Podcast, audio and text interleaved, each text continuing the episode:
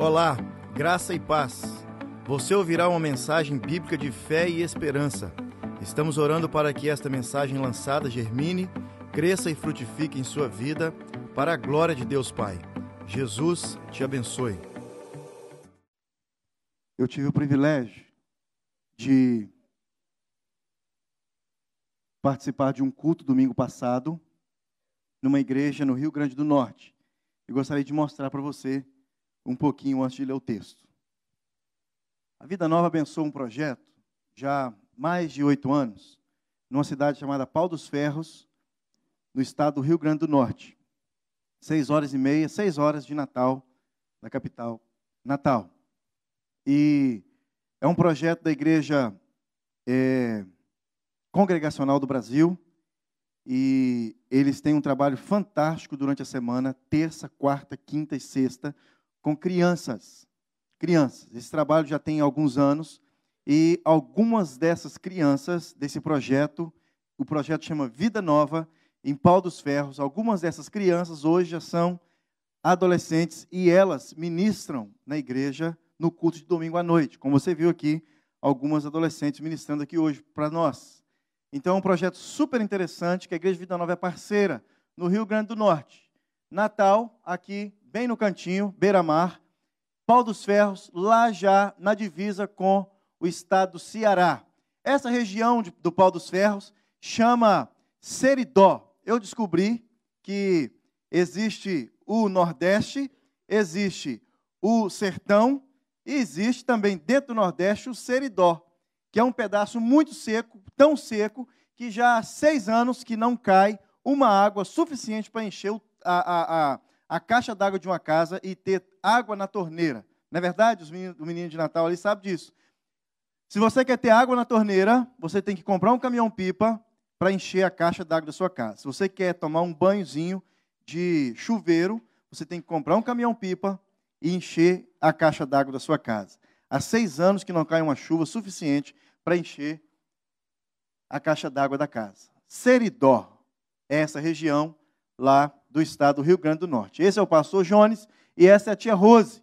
Um casal apaixonado e super, super, super, não sabe como mais ser super gratos à Igreja Vida Nova e alguns irmãos em especial que já há anos abençoa esse ministério em Pau dos Ferros. Igreja Evangélica Congregacional de Pau dos Ferros. Uma igreja que levantou as suas paredes e está aí reunindo uma turma celebrando o nome do Senhor Jesus. Um chão batido, uma parede pintada, e eu descobri depois que essa parede foi pintada porque há um mês e pouco foi o aniversário da igreja e eles, de sexta para sábado, pintaram essa parede para não celebrar Jesus do mesmo jeito que estava o chão. Essa, Eva, é uma das salas da escola dominical, da tia Rose. Então aí está uma sala de crianças de escola dominical. Aqui, Eva, para você ter uma ideia, é a mesma salinha da senhora ali em cima. Essa é a sala da tia Rose. Chão batido, parede sem reboco, simplesmente uma janela sem vidro e sem nada. E um tanto de criança reunindo nesse lugar. Bênção de Deus. Bênção de Deus. Bênção. E a cozinha foi terminada. O banheiro também, onde está o banheiro, também foi terminado. Porque crente sabe comer e depois ir no banheiro. Come, vai no banheiro. Come, vai no banheiro. E, né, claro que não é por isso, gente. Porque as crianças reúnem durante a semana e essas crianças, algumas delas, não têm o que comer em casa. Então, todo dia tem um lanche, tem uma comida no, no, no projeto Vida Nova, de terça a sexta. E eles terminaram a cozinha para poder fazer lanche para as crianças e terminaram o banheiro para as crianças poderem irem no banheiro. Uma família sendo abençoada pela Igreja Vida Nova já há pouco mais de sete, oito anos, que ama a Igreja Vida Nova de uma forma sem explicação. Pensa num tanto de doce que eu ganhei. Rapadura.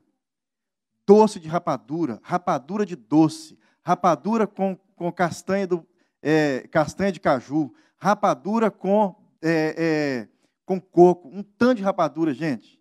Um tanto de bênção demais demais.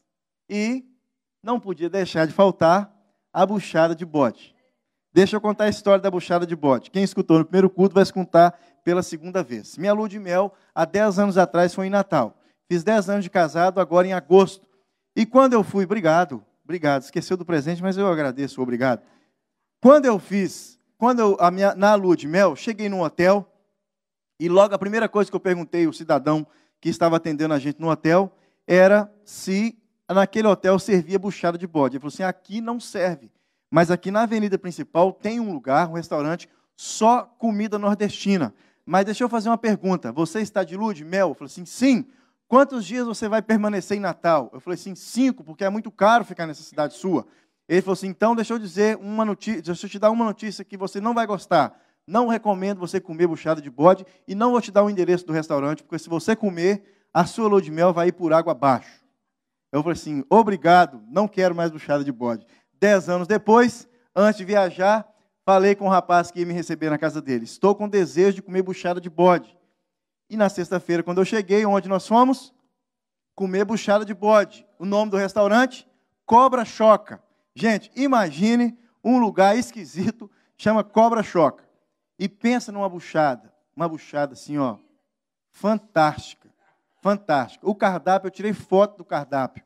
O cardápio tem, ó, buchada de bode, é, picado. Picado é a, o, o, os miúdos fora da, é, sem a buchada cabeça de bode, é, o arroz de cabidela. Cadê a, a, a turma português aí? Arroz de cabidela. Gente, só comida típica do Nordeste, feita no fundo de uma casa, numa garagem. Olha que maravilha. Comia buchada de bode. Então é isso aí que tem dentro da buchada de bode. O miúdo, os, as né, entranhas, né? Os, os órgãos, as vísceras, do jeito que você quer chamar, do bode. Bem assadinho, com bastante pimenta e bastante farinha para descer sem escorregar. Vamos orar pelo Nordeste? Vamos orar? Você pode achar um parceiro de oração aí? Alguém que está do seu lado? Nós vamos orar pelo sertão, mais especificamente pelo Seridó, pela vida, pela igreja, pela família do pastor Jones e da tia Rose. Nós vamos orar pela igreja, igreja do Senhor Jesus naquela cidade. Vida Nova é parceira naquele lugar. Vida Nova é parceira com um propósito. Vida Nova ora, Vida Nova investe financeiramente naquele lugar. Alguns irmãos aqui dessa igreja, com o coração super do Senhor, com um propósito, têm abençoado aquela igreja financeiramente. Oh Deus, oh Deus, encha, Deus, aquele lugar com o poder da tua glória, sacie, Deus, a sede, não só de água, mas espiritual daquele povo. Mexa, Deus, com a estrutura daquela turma ali naquele lugar, Deus. No nome de Cristo Jesus. Que a sede possa ser primeiro do Senhor, Deus. E que o Senhor possa, Deus, com poder e graça, fazer chover naquele lugar chuvas vindas dos céus, Deus, o nome de Cristo Jesus, para a glória de Cristo Jesus, para o louvor de Cristo Jesus. Amém, Deus. Amém. Amém. Se você quiser saber depois como posso abençoar o Seridó, a igreja em Pau dos Ferros, você pode me procurar no nome de Jesus. Amém? Bruno, Sim. Eu gostaria de dar uma informação. Desde quando a gente começou a investir nesse ministério, no, no, no casal, até hoje, buscando aqui rapidamente os valores, nós já contribuímos com essa obra desde quando nós começamos, aproximadamente em torno de 100 mil dólares. E uma informação muito importante: o único salário que ele recebe integralmente, que de sustento, é o aqui da Vida Nova, que a gente manda mensalmente para lá. Louvado seja Deus. Amém. Você pode se tornar um parceiro do pastor Jones e da tia Rose. Amém? Gênesis capítulo 1, versículo 26. Você conhece essa história? Eu gostaria de chamar a sua atenção para uma frase que Deus fala aqui, mas eu vou ler todo o texto, depois eu repito essa frase. A partir do versículo 26 de Gênesis capítulo 1 diz assim: Também disse Deus: Façamos o homem à nossa imagem, conforme a nossa semelhança Tenha ele domínio sobre os peixes do mar, sobre as aves do céu, sobre os animais domésticos, sobre toda a terra e sobre todos os répteis que rastejam pela terra. Criou Deus, pois, o homem à sua imagem, à sua, à sua imagem, a imagem de Deus o criou, homem e mulher os criou. E Deus os abençoou e lhes disse: Sede fecundos, multiplicai-vos, enchei a terra e sujeitai-a, dominai-a sobre os peixes do mar, sobre as aves dos céus e sobre todo animal que rasteja pela terra. E disse Deus ainda: Eis que vos tenho dado todas as ervas que dão semente e se acham na superfície de toda a terra, e todas as árvores em que há fruto que se dê semente. Isso vos será para mantimento to, aí a todos os animais da terra, e a todas as aves dos céus, e a todos os répteis da terra em que há fôlego de vida, toda a erva verde lhe será para mantimento, e assim se fez. Viu Deus que tudo quanto fizera, e eis que era muito bom. Houve tarde de manhã no sexto dia. Amém. Eu vou pregar hoje, próximo domingo, e também no próximo domingo sobre um assunto que no Brasil hoje e também aqui ele tem assim tem feito diferença na vida de cada um de nós. Propósito. Não se fala outra coisa no Brasil hoje a não ser em política. Não se fala outra coisa aqui em Toronto entre os brasileiros a não ser política. Fiquei sabendo hoje, não sabia, que até caravana, é, não sei como é que chama, não é mais comício, né? Teve aqui em Toronto esses dias a respeito da política brasileira. E o povo do Brasil, nós brasileiros, estamos esperando uma mudança. Estamos esperando alguém que entre em Brasília e vire aquele negócio ao avesso. Batemos palmas para aqueles que fazem isso já, não é verdade? Estamos esperando alguém que entre naquele lugar e transforme aquele, o nosso país, fazendo um, um país novo. Um país novo. E não se fala outra coisa hoje a não ser política no Brasil. Mas uma coisa é de se preocupar. Se realmente entrar um político no Brasil, se ele fizer diferença, mudar o Brasil ao avesso, nós iremos ter dentro do Brasil e aqui também, nesse lugar, brasileiros no Canadá, pessoas sem saber o que fazer. Pessoas sem saber o que fazer. Pessoas que não têm um propósito de vida. Nunca tiveram, talvez pensaram que tiveram um dia, ou realmente talvez até tiveram, mas se perderam ao longo do caminho. Perderam e hoje não tem mais um propósito. E numa igreja falando sobre cristãos, é a mesma situação. Cristãos que um dia, quantas vezes nós escutamos isso? Mas não é uma, duas, três no mês, não, é na semana.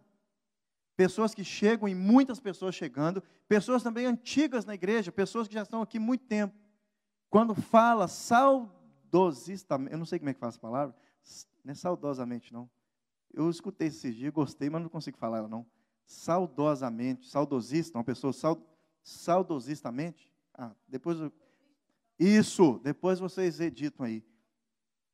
Elas falam sobre as suas igrejas no Brasil o que elas faziam no Brasil. E quando chego aqui, gente, é um negócio de assustar. Hoje mesmo eu perguntei ao pastor sobre uma pessoa que quando eu viajei estava começando e aquele negócio todo e falando isso, aquilo. Onde está essa pessoa? Ela ainda frequenta a igreja? E olha que tem dois domingos só que eu não apareço aqui. O que acontece com a gente?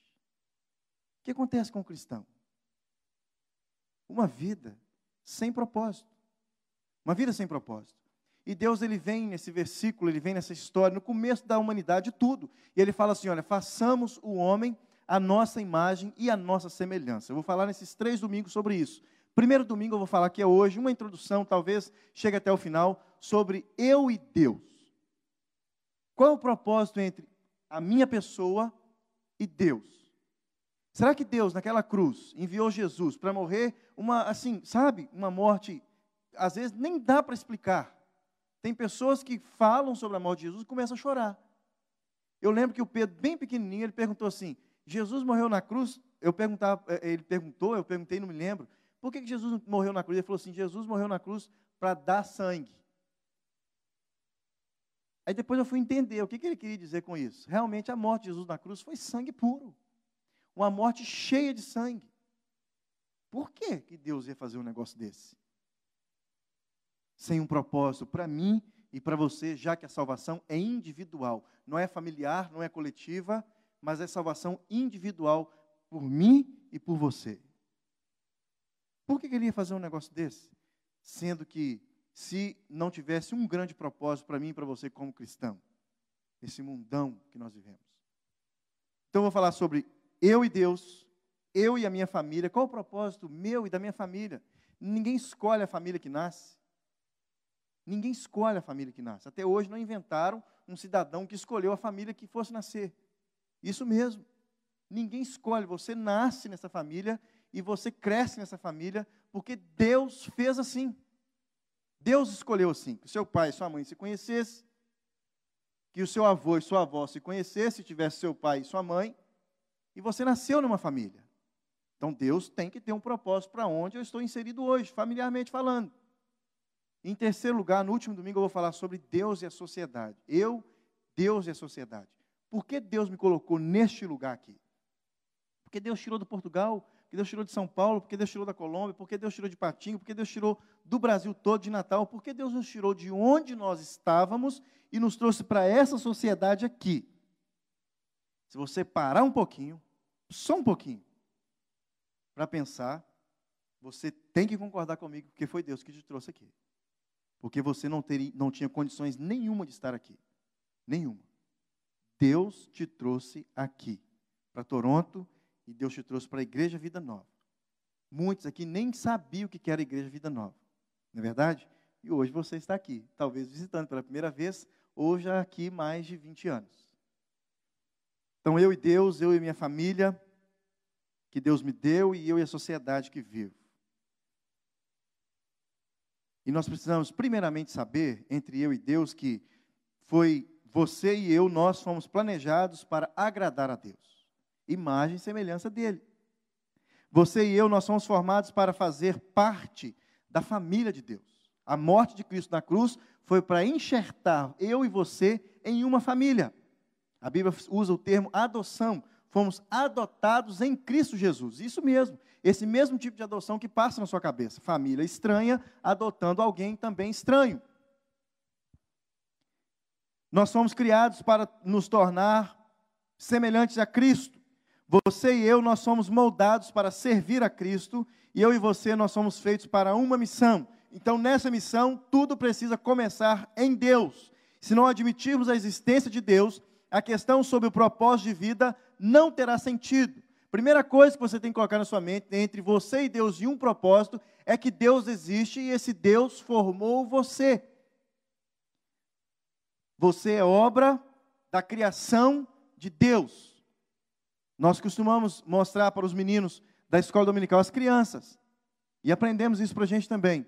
Você é dele duas vezes. Lembra da história do barquinho? Você foi criado por ele, ou seja, todos nós somos criaturas de Deus. Impossível papai e mamãe ter uma relação e criar você. Se Deus não colocasse a mão sobre o ventre da mamãe, você não estaria aqui hoje. Então, nós estamos aqui porque Deus nos criou. Você vive porque Deus te criou. E há fôlego de vida espiritual e eterna em você, porque Deus comprou você. Naquela cruz, Deus comprou você. Ou seja, você é deles duas vezes. Dele porque Deus fez você como criatura e dele porque Deus comprou você com sangue de Cristo naquela cruz. Somos dele duas vezes. Isso, se você já se rendeu aos pés do Senhor, reconhecendo que a cruz é suficiente para lavar e remir toda a podridão do seu pecado. E se você já entregou o coração para Jesus, vida nova. Se vida nova começou a brotar de você, você é dele. Comprado, lavado e regenerado no sangue do Cordeiro. Se a sua boca já confessou os seus pecados e você confessou que Jesus Cristo, o sangue de Jesus, é suficiente para remir todo o seu pecado, você é dele você é dele. Amém? Hoje, uma pergunta: o que é importante para você? O seu propósito é definido por aquilo que é importante para você. O seu propósito de vida, aquilo que você faz, aquilo que faz você acordar todos os dias de manhã, é o propósito de vida seu. O que faz você acordar todos os dias pela manhã? O que faz você ir dormir mais cedo? O que faz você ir no médico querer viver mais? O que faz você querer tirar férias, descansar e relaxar para você voltar de novo com ânimo novo? O que faz você arriscar? O que faz você é, é, é, abandonar algumas coisas, deixar para trás algumas coisas? O que move a sua vida? Isso é chamado de propósito. Esse é o seu propósito. Alguns pais são movidos pelos filhos. Tudo que ele faz é em favor dos filhos. Durante toda a sua vida, ele vive em função dos filhos. Quando os filhos casam e vão embora, os pais, muitos deles, se divorciam porque eles não sabem mais viver juntos. Já viu o índice de divórcio de pessoas com 50 anos de idade? Com 25, 30, até 40 anos de casado?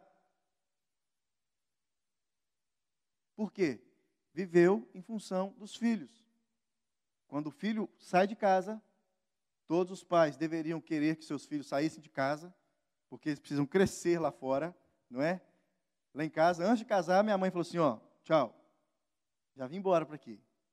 Antes de casar. E uma vez eu, eu tentei querer ir embora, Léo, tentei. Minha mãe falou: você vai fazer o que aqui? Tive que ficar. Tive que ficar. Casei, aí que eu me amarrei mais ainda, aí que eu fiquei de vez. Pais vivem em função dos filhos, esposa vivendo em função do marido, marido vivendo em função da esposa, homens, mulheres vivendo em função do trabalho. O que move, o que faz você acordar cedo pela manhã? É o que move você e é o que faz você ter um propósito. Nós erramos, então, no ponto de partida. Fazemos perguntas egocêntricas como: o que quero ser? O que devo fazer com a minha vida? Quais são os meus objetivos, minhas ambições e sonhos para o futuro? Fazemos perguntas egocêntricas. Ao concentrar tudo em nós, jamais desvendaremos o propósito da vida, porque quem desvenda o propósito dessa vida que vale a pena viver é o nosso Senhor e não eu mesmo. Meu coração é enganoso, diz o Senhor.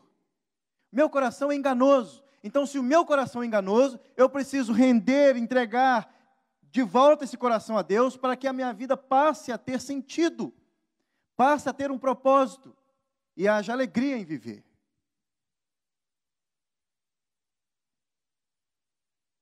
Nós não descobriremos o sentido da vida olhando para dentro de nós mesmos. Precisamos começar com Deus, nosso Criador. Nós existimos porque o Senhor deseja que existimos. Nosso objetivo é descobrir o que Deus pretendia fazer quando Ele nos deu vida.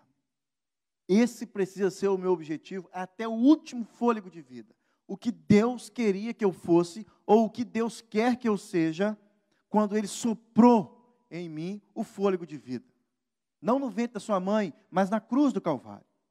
O que Deus deseja, qual o propósito de Deus e qual o, o, o, a obra que Ele tem e onde eu estou, como Deus quer que eu me envolva nessa obra. Qual o propósito de Deus para mim?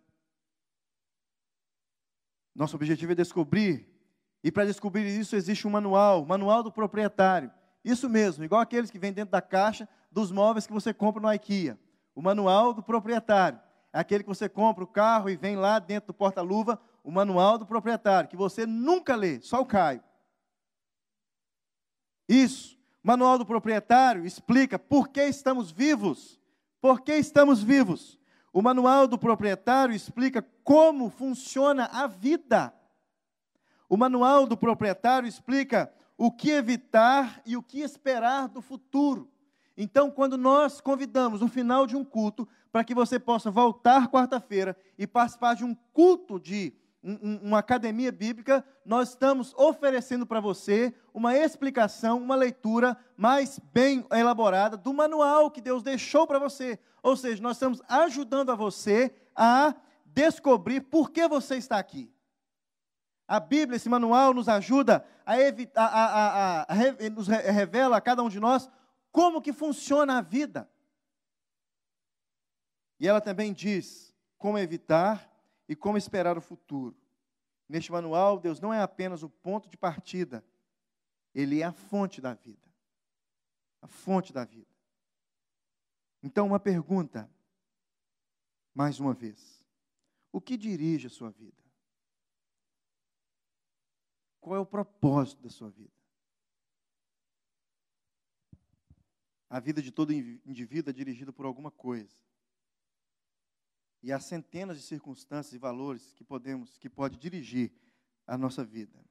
Alguns deles são pessoas dirigidas pela culpa. Existe um grande número de pessoas dirigidos por culpa. Não sou isso porque não me deram oportunidade. Eu não sou aquilo porque os meus pais não tiveram. Eu não sou aquilo outro porque os meus pais se separaram. Eu não sou aquilo outro porque um dia alguém falou alguma coisa comigo. Gente, nesse lugar, pau dos ferros, pensa num lugar longe. É ou não é, gente boa, de Natal? Pensa num lugar longe. Pensa num lugar perigoso. Não sabia que era perigoso. Colocamos no GPS um caminho mais curto, seis horas e meia. Deu o mais curto, sem passar por Mossoró. O Mossoró fica lá em cima, do, quase no, no, a pontinha, no último lugar de Natal, divisa com o Ceará, eu acho, para aquele lado lá. Mas a linha mais curta, a BR mais curta, era cortando reto passando por uma cidadezinha onde eu comi uma buchada de bode fantástica na casa do pastor João Batista. Chama Currais Novos. Passando por Currais Novos, depois de Currais Novos, várias curvas e vários trevos, estrada assim totalmente deteriorada, sequíssima, porque não chove, né? Deteriorada e você tem que passar quase que arrastando o carro.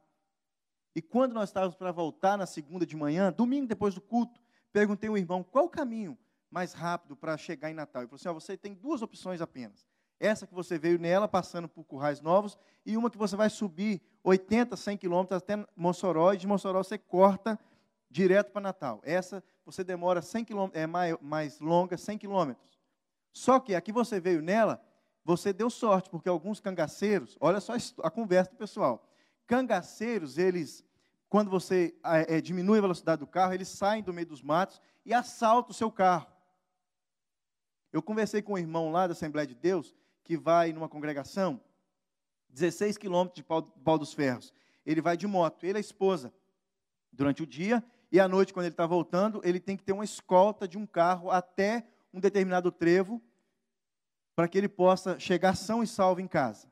Porque naquele trevo, cangaceiros, não é lá, é, lá é outro naipe, lá não é bandido, eles não têm esse palavreado lá, Bandido, assaltante, é, é, lá a palavra é cangaceiro. É, cangaceiro te assalta nesses lugares. Eu falei assim, mas um cangaceiro me assaltar de jumento, só tem jumento lá. Porque jumento não corre nada, estou no a pé eu corro mais do que ele. Ele falou assim, cangaceiros de moto, moderno. Cangaceiro do século 21, de moto. De moto. Na gasolina, naquele preço, o cangaceiro andar de moto, ele está bem na fita, não está? Assaltou uns 10 antes de me assaltar. Aí nós, o que, que nós fizemos? É ruim de voltar por, Currais Novos, hein? Ó, subimos para Mossoró e vazamos para o outro lado. Mais de uma hora e meia a mais. Mas valeu a pena. Então, pessoas são dirigidas por culpa. Pessoas vivem com culpa no coração ou a vida toda. Ou passa grande parte da sua caminhada com culpa no coração. Pessoas dirigidas por culpa são manipuladas pelas lembranças. Pessoas com lembranças ruins na cabeça o tempo todo. Você conversa lembrança ruim, você conversa lembrança ruim. Pessoas dirigidas por culpa permite que o passado controle o futuro. Pessoas sem propósito, pessoas dirigidas por culpa não têm um propósito de vida, e muito menos um cristão. Um cristão com sentimento de culpa o tempo todo não consegue ter um propósito de vida. Pessoas controladas, dirigidas pela culpa, pune a si mesma, sabotando o próprio sucesso. Assim vive hoje a maioria das pessoas, passando pela vida sem um propósito. Sem um propósito. Em segundo lugar, muitos são dirigidos pelo ressentimento e pela raiva. Aqueles que têm te magoado, aqueles que te magoaram no passado, só vai continuar ferindo você se você deixar. Não é assim? Que nós aprendemos? Muitos são dirigidos pelo materialismo. Pessoas dirigidas pelo materialismo, pessoas que o único propósito dele é possuir, é ter, é ter, é ter, nunca encontrará, nunca encontrará o propósito de vida que Deus deseja que ele tenha. Só você pensar em alguns personagens bíblicos. Pensa num personagem assim, ó, bacana. Esse é o meu favorito.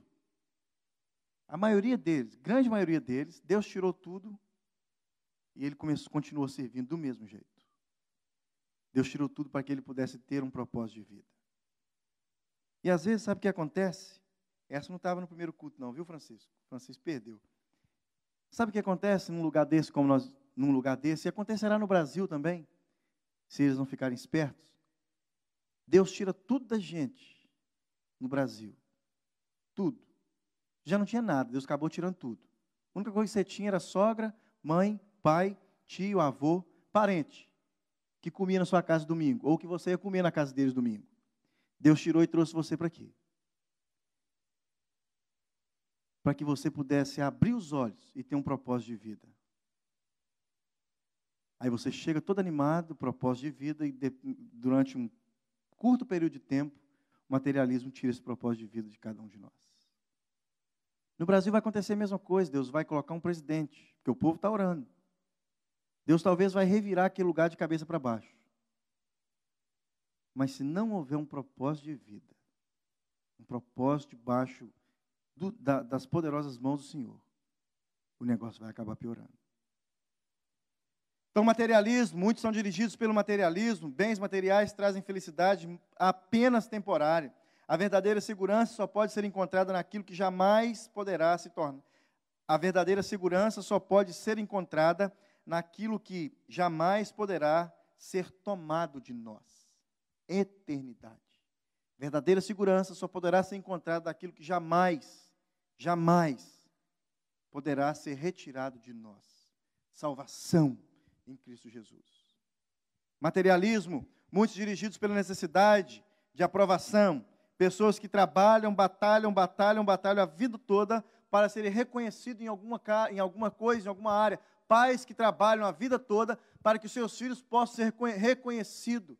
E nós esquecemos, esquecemos que quando nós servimos, como que nós aprendemos nas Escrituras, aquele que serve é o maior. Aquele que serve, ou aquele servo, aquele que se humilha, aquele que realmente lava os pés, é sempre lembrado como maior. Amém? Dirigidos pela vontade de aprovação, necessidade de aprovação.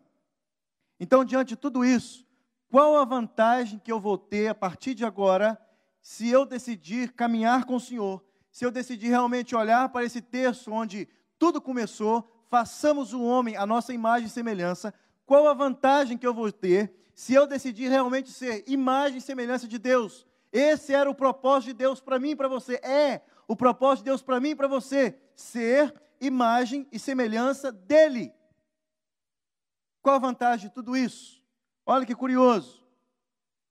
Conhecer o propósito da vida faz com que ela tenha sentido. Sabe aquele desejo que você tem de nunca chegar segunda-feira? Para você voltar para o trabalho? Isso é propósito de vida. Então, quando você tem um propósito, vantagem de ter uma vida dirigida por um propósito, propósito de Deus, é sempre reconhecer que a vida passa a fazer sentido.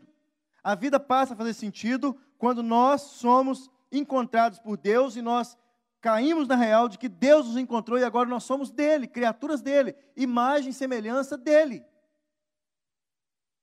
Fomos feitos para alcançar algum significado na vida.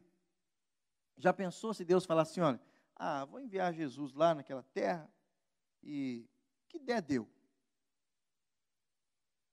Meu pai trabalhou seis anos, desculpa, meu pai trabalhou seis mais quatro. Meu irmão é prova disso. Seis mais quatro. Para estudar a minha irmã. Quatro porque ela fez enfermagem. Depois mais seis de medicina. Formou tem dois meses. Curso de medicina, hoje, dentro do Brasil. Se você achar um por menos de sete mil reais por mês, particular, não existe? Você pode correr, colocar lá a sua família toda e vir trabalhar na forma aqui, igual um doido, para pagar porque está barato. Sete mil reais por mês. Os mais baratos. Os mais baratos. Existem cursos de medicina de até 12 mil reais, se eu não me engano. Meu pai trabalhou duro para minha irmã formar. Vocês sabem que é um trabalho de uma forma aqui. Imagine meu pai falando assim: olha, ah, vou trabalhar duro lá no Canadá, gosto de carregar aquele negócio pesado, acordar às 5, 4 e meia da manhã, juntar numa van com um monte de homem, ir para o trabalho. Ah, investir né, durante esses, é, esses seis anos aí, que der, deu. É ruim, Zezão. Ele estava doido para a menina formar e ser bem sucedida. E a mesma coisa comigo com você, Deus naquele mandando, enviando Jesus, morrer na cruz. Falou assim: olha, estou mandando Jesus, um projeto de Deus, Gênesis 3,15, mandando Jesus para a cruz, para esmagar a cabeça da serpente, para que eu e você pudéssemos ter vida. Para que eu e você pudéssemos ter vida. E ele disse assim: olha, eu quero que essa turma seja bem sucedida. Há um propósito de vida para cada um deles. Há um propósito de vida para cada um deles. E eu quero que eles vivam uma vida bem sucedida. Se nós que somos pais terrenos, a Bíblia fala que nós não damos serpente e, e, e cobra para os nossos filhos ao invés de pão. Se nós, se nós queremos sucesso para os nossos filhos e para a nossa família, quanto mais Deus, para a família que Ele está agrupando. Então, em primeiro lugar, conhecer o propósito faz da vida, traz sentido à vida. Sem Deus, a vida não tem propósito. Sem propósito, a vida não faz sentido. Sem propósito, a vida, a vida nunca fará sentido. A maior de todas as tragédias não é a morte, mas a falta de um propósito de vida. Uma vida com propósito é tão essencial para viver quanto água e ar. Uma vida com propósito é tão essencial para viver quanto água e ar. Então, a esperança é gerada naquele que tem um propósito. A esperança é gerada somente naqueles que têm um propósito. Você já fez alguma coisa com o coração cheio de esperança e quando você menos imaginou, tinha sumido tudo da sua cabeça, seu plano e seu propósito? Já parou, já, já aconteceu isso com você? Um projeto, um plano, você ali, ó, eu vou fazer isso, eu vou conseguir aquilo, e quando você menos imagina, não aconteceu nada, você já está em outro ramo, você está fazendo outra coisa, e você, ó, Zé finir para aquilo, nem lembra mais. Propósito. Uma vida sem propósito. Deus disse, Jeremias 29, 11, Jeremias entendeu isso. Eu é que sei os pensamentos que tenho a vosso respeito, diz o Senhor, pensamentos de paz e não de mal, para vos dar o fim que desejais, ou seja, para vos dar o propósito que desejais. Então, a primeira vantagem de ter uma vida dirigida por propósito é que nossa vida passa a ter sentido. Segunda vantagem de ter uma vida dirigida por propósito é que nossa vida se torna mais simples. Uma vida mais simples. Sem muita complicação, sem muita reclamação, sem muita coisinha, sem muita futriquinha, sem muito é, é, é, é, sem muita conversinha fiada, uma vida simples. Uma vida com propósito é uma vida simples. Quantas pessoas você conhece que têm propósito de vida muita grana, conquistou o que conquistou, vive uma vida simples. Nossa vida se torna mais simples, propósito definido. É, propósito define o que você faz e o que você não faz, por isso você vive uma vida simples. Sem o propósito claro, ficamos sem alicerce para fundamentar as decisões. Sem o propósito, tomamos decisões com base nas circunstâncias, nas pressões do momento ou nas variações de humor. Uma vida dirigida por propósito conduz-nos a um estilo de vida mais simples e a uma agenda equilibrada. Uma vida com propósito, menos trabalho. Uma vida com propósito, você trabalha menos com o seu corpo e mais com a sua cabeça. Uma vida com propósito, você se esforça menos, cansa menos, chega em casa mais cedo. Uma vida com propósito, você realmente, realmente você vive as 24 horas do dia, e se você fizer uma pequena conta, nós fizemos aqui uma quarta uma vez, você não precisa ser muito bom de matemática para saber que durante as 24 horas do seu dia, cerca de 4 ou, 4 ou 5 horas, você joga fora com nada. Faça um cálculo de quantas horas você dorme, de quantas horas você trabalha, de quantas horas você tira para almoçar, de quantas horas você tira no trânsito. Sem muita conversa, sobra 8 horas. E sem muita conversa, dessas oito, quatro você joga fora. Sem propósito nenhum. Uma vida com propósito, então, torna a vida mais simples. Então, a segunda vantagem, uma vida simples, de ter uma vida com propósito. Terceira vantagem de ter uma vida dirigida por propósito, passamos a estabelecer prioridades. E você sabe que quando nós temos prioridades, nós cumprimos as nossas prioridades. Não é verdade? Se você comprou uma casa, a sua prioridade era pagar a sua casa, pagar a mortgage. Se você fez uma conta de telefone, a sua prioridade é pagar a sua conta de telefone. Se você casou, a sua prioridade é cuidar do seu marido e o marido cuidar da esposa. Se você decidiu ter filho, a sua prioridade agora é cuidar dos seus filhos. E você acha tempo para isso. Esforço e energia precisam se concentrar somente naquilo que é importante. Fazemos de nossa vida um giroscópio de distração sem objetivo, às vezes, quando não temos propósito. Efésios 5,17, Paulo entendeu bem e ele diz que não nos, ele diz para que não possamos nos tornar insensatos, mas procurar e compreender qual é a vontade do Senhor. Então, se você passar o resto da sua vida procurando qual é a vontade do Senhor, ai, gente boa, a sua vida será completamente diferente.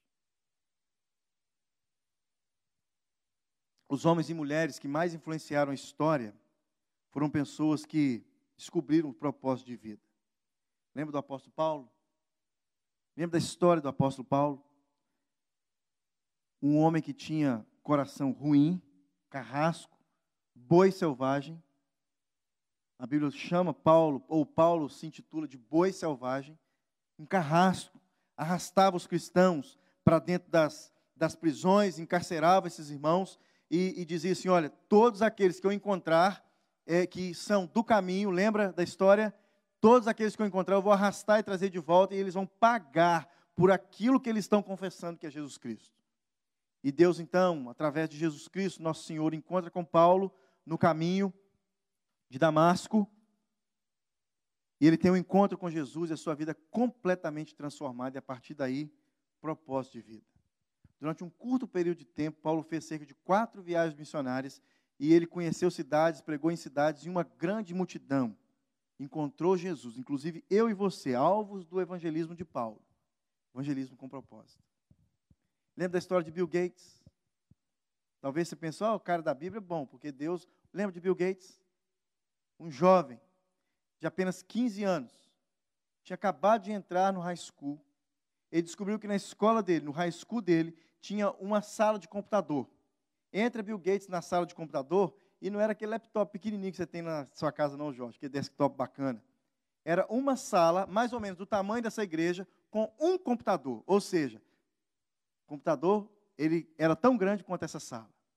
E os seus amigos, seus, os seus colegas, todos na hora do recreio, saíam para brincar, jogar bola e fazer as suas atividades de recreio, lanchar. Bill Gates ia para dentro da sala de computador e ficava lá pesquisando, pesquisando, pesquisando, pesquisando. E exatamente em 1970, aos 15 anos de idade, Bill Gates lucrou 40 mil dólares com um programa que media a velocidade do tráfego da sua cidade. 15 anos de idade. Um programa que media a velocidade do tráfego da sua cidade. Lucrou 40 mil reais, mil dólares. 15 anos de idade. Hoje, menino de 15 anos só dá despesa, né? Se você quer que a sua vida cause impacto, dê-lhe uma direção. Pare de andar em círculos, pare de tentar fazer tudo, pare de tentar agradar a todos, faça menos, concentre-se apenas no que for mais importante. Três vantagens, então, de ter uma vida dirigida por propósito, que essa vida traz, faz sentido, simplicidade e prioridade. Quarto lugar, conhecer nosso propósito trará motivação. E eu fiz essa pergunta no começo: o que faz você acordar quatro e meia da manhã? O que faz você acordar cinco, seis da manhã? O que faz você deixar a sua família no Brasil? O que faz você deixar todos lá? Alguns aqui já perderam entes queridos. O que faz você sair da sua igreja no Brasil, não abandonar, mas sair da sua igreja do Brasil e vir para uma terra como essa? O que faz você deixar tudo lá e vir para aqui? Alguns vieram com a mão na frente outra atrás, como diz por aí, com o bolso, ó, sem nada. Pastor buscou uma turma no aeroporto, estava eu e a Jane aqui. A Jane vai rir, mas é sério, né, Jane? Pastor chegou branco, já com a cabeça branca, com o rosto branco dentro dessa sala, e falou assim: e agora? Falei assim: o que foi, pastor? Ele falou assim: tem uma turma ali dentro do carro, que eu busquei no aeroporto, perguntei qual endereço que eles iam, um hotel, e falou assim: não, não tem lugar para ir não. E eu falei assim: uma turma deve ser uma turma de dois, né? Era uma turma de cinco. Lembra da história, gente? O que faz você deixar o seu país sem um centavo no bolso, alguns? Então, uma vida com propósito faz você viver, faz a sua vida ter sentido, faz a sua vida ser vivida com mais simplicidade, traz prioridades para você e traz motivação. Motivação, propósito sempre produz, produz entusiasmo. Não há mais, não há mais estimulante, não há nada mais estimulante do que uma vida com propósito. A paixão se esvai quando falta propósito. Levantar-se da cama torna-se um fardo quando não tem propósito. Voltar para casa depois de um dia de trabalho e encontrar aquela mulher com a camisa de vereador, para vereador, fulano de tal, toda furada. Você não quer voltar para casa e ver aquele marido deitado na, no sofá vendo filme. Você não tem mais motivação no casamento, não quer mais voltar para casa e ver o filho no videogame. Você quer ficar. Já viu gente assim? Já viu gente que faz 12, 13, 15 horas e está com a conta cheia de grana? E quando você vai perguntar, por que você trabalha até nove e meia da noite, dez horas? O cara custa falar. Se você apertar um pouquinho e falar assim, tem vontade para casa, não. Faltou motivação no casamento, na família. E esse é o assunto de semana que vem. Já viu aquele cara que falta domingo na igreja, no culto de quarta-feira, por nada? Nós vamos mudar aqui agora, pastor. Tem nada de concorrência desleal mais não. Churrasquinho concorrência desleal? Conversa é essa. Que churrasco que vai tirar a gente? Que aniversário que vai tirar a gente de um culto na casa do Senhor? Hoje eu me segurei num negócio aí. O cara falou assim: ah, durante a semana está difícil, porque é, não sei o que, não dá, sabe como. E não é a primeira vez. Faz o aniversário e fala com ele que é sete horas da noite. Para ver se 15 para sete ele não está lá. Faz o aniversário e convida para ir sete horas da noite para ver se ele não vai trabalhar de carro, para chegar mais cedo em casa, pegar a turma toda, tomar um banhozinho, passar um perfume e ir para o aniversário. É o primeiro a chegar e o último a sair. E come carne, se for no verão, igual um leão devorador. Como diz o pastor Zezinho, como é que era a história do retiro? Os tigres canadenses. tigre canadense, solto, devorador no verão, comendo picanha. E se for no inverno, comendo um caldinho de feijão, uma canjiquinha. Então, vantagens de ter uma vida dirigida por propósito, ela traz sentido, simplicidade, prioridade, motivação e, último lugar, uma vida dirigida com um propósito, com um propósito certo, nos faz conhecer e reconhecer e nos preparar para a eternidade. Conhece pessoas que têm medo de fazer 30 anos, 40 anos, faz 50, já começa a tremer as pernas, dá, começa a ter mal de parto sem, sem ter mal de parto, mas está tremendo é de medo de fazer 55, 60. E o cara que faz 65 anos de idade ainda, sábado que vem, dia 6, uma pessoa que não tem um propósito de vida tem medo da eternidade, medo de velhice, depressão, abandona todo mundo, vira um andarilho. No Brasil tem muito disso, muito disso. Vai naqueles lugares lá que chama como é que é o nome do pessoal que fuma crack?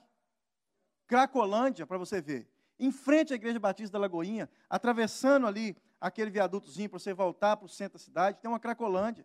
Gente, a grande maioria ali, a grande maioria, claro que não são todos, mas uma grande maioria de pessoas acima de 50 anos de idade, pais de família, que abandonaram tudo, depressivo, porque fizeram 50 anos de idade e encheram a cara no crack. Passa no, na rua e vê os andarilhos, pessoas que dormem nas ruas, grande maioria deles, pessoas mais idosas, sem propósito de vida, medo da eternidade. Conhecer nosso propósito irá nos preparar para a eternidade. Nós não estamos neste mundo para sermos lembrados, fomos colocados aqui a fim de nos prepararmos para a eternidade. Todos comparecerão diante do tribunal, diz Romanos capítulo 14. E cada um de nós dará conta de si mesmo a Deus. Quando você tem um propósito de vida direcionado pelo Senhor, você não tem medo de dar conta nenhuma a Deus. Você não tem medo de dar conta nenhuma a Deus. Hoje de manhã, na reunião dos diáconos, nós escutamos uma palavra do pastor. Ele disse o seguinte, uma certa hora: Olha, se alguém acusar você de alguma coisa que você não fez, descanse. Descanse, porque cabe ao Senhor julgar.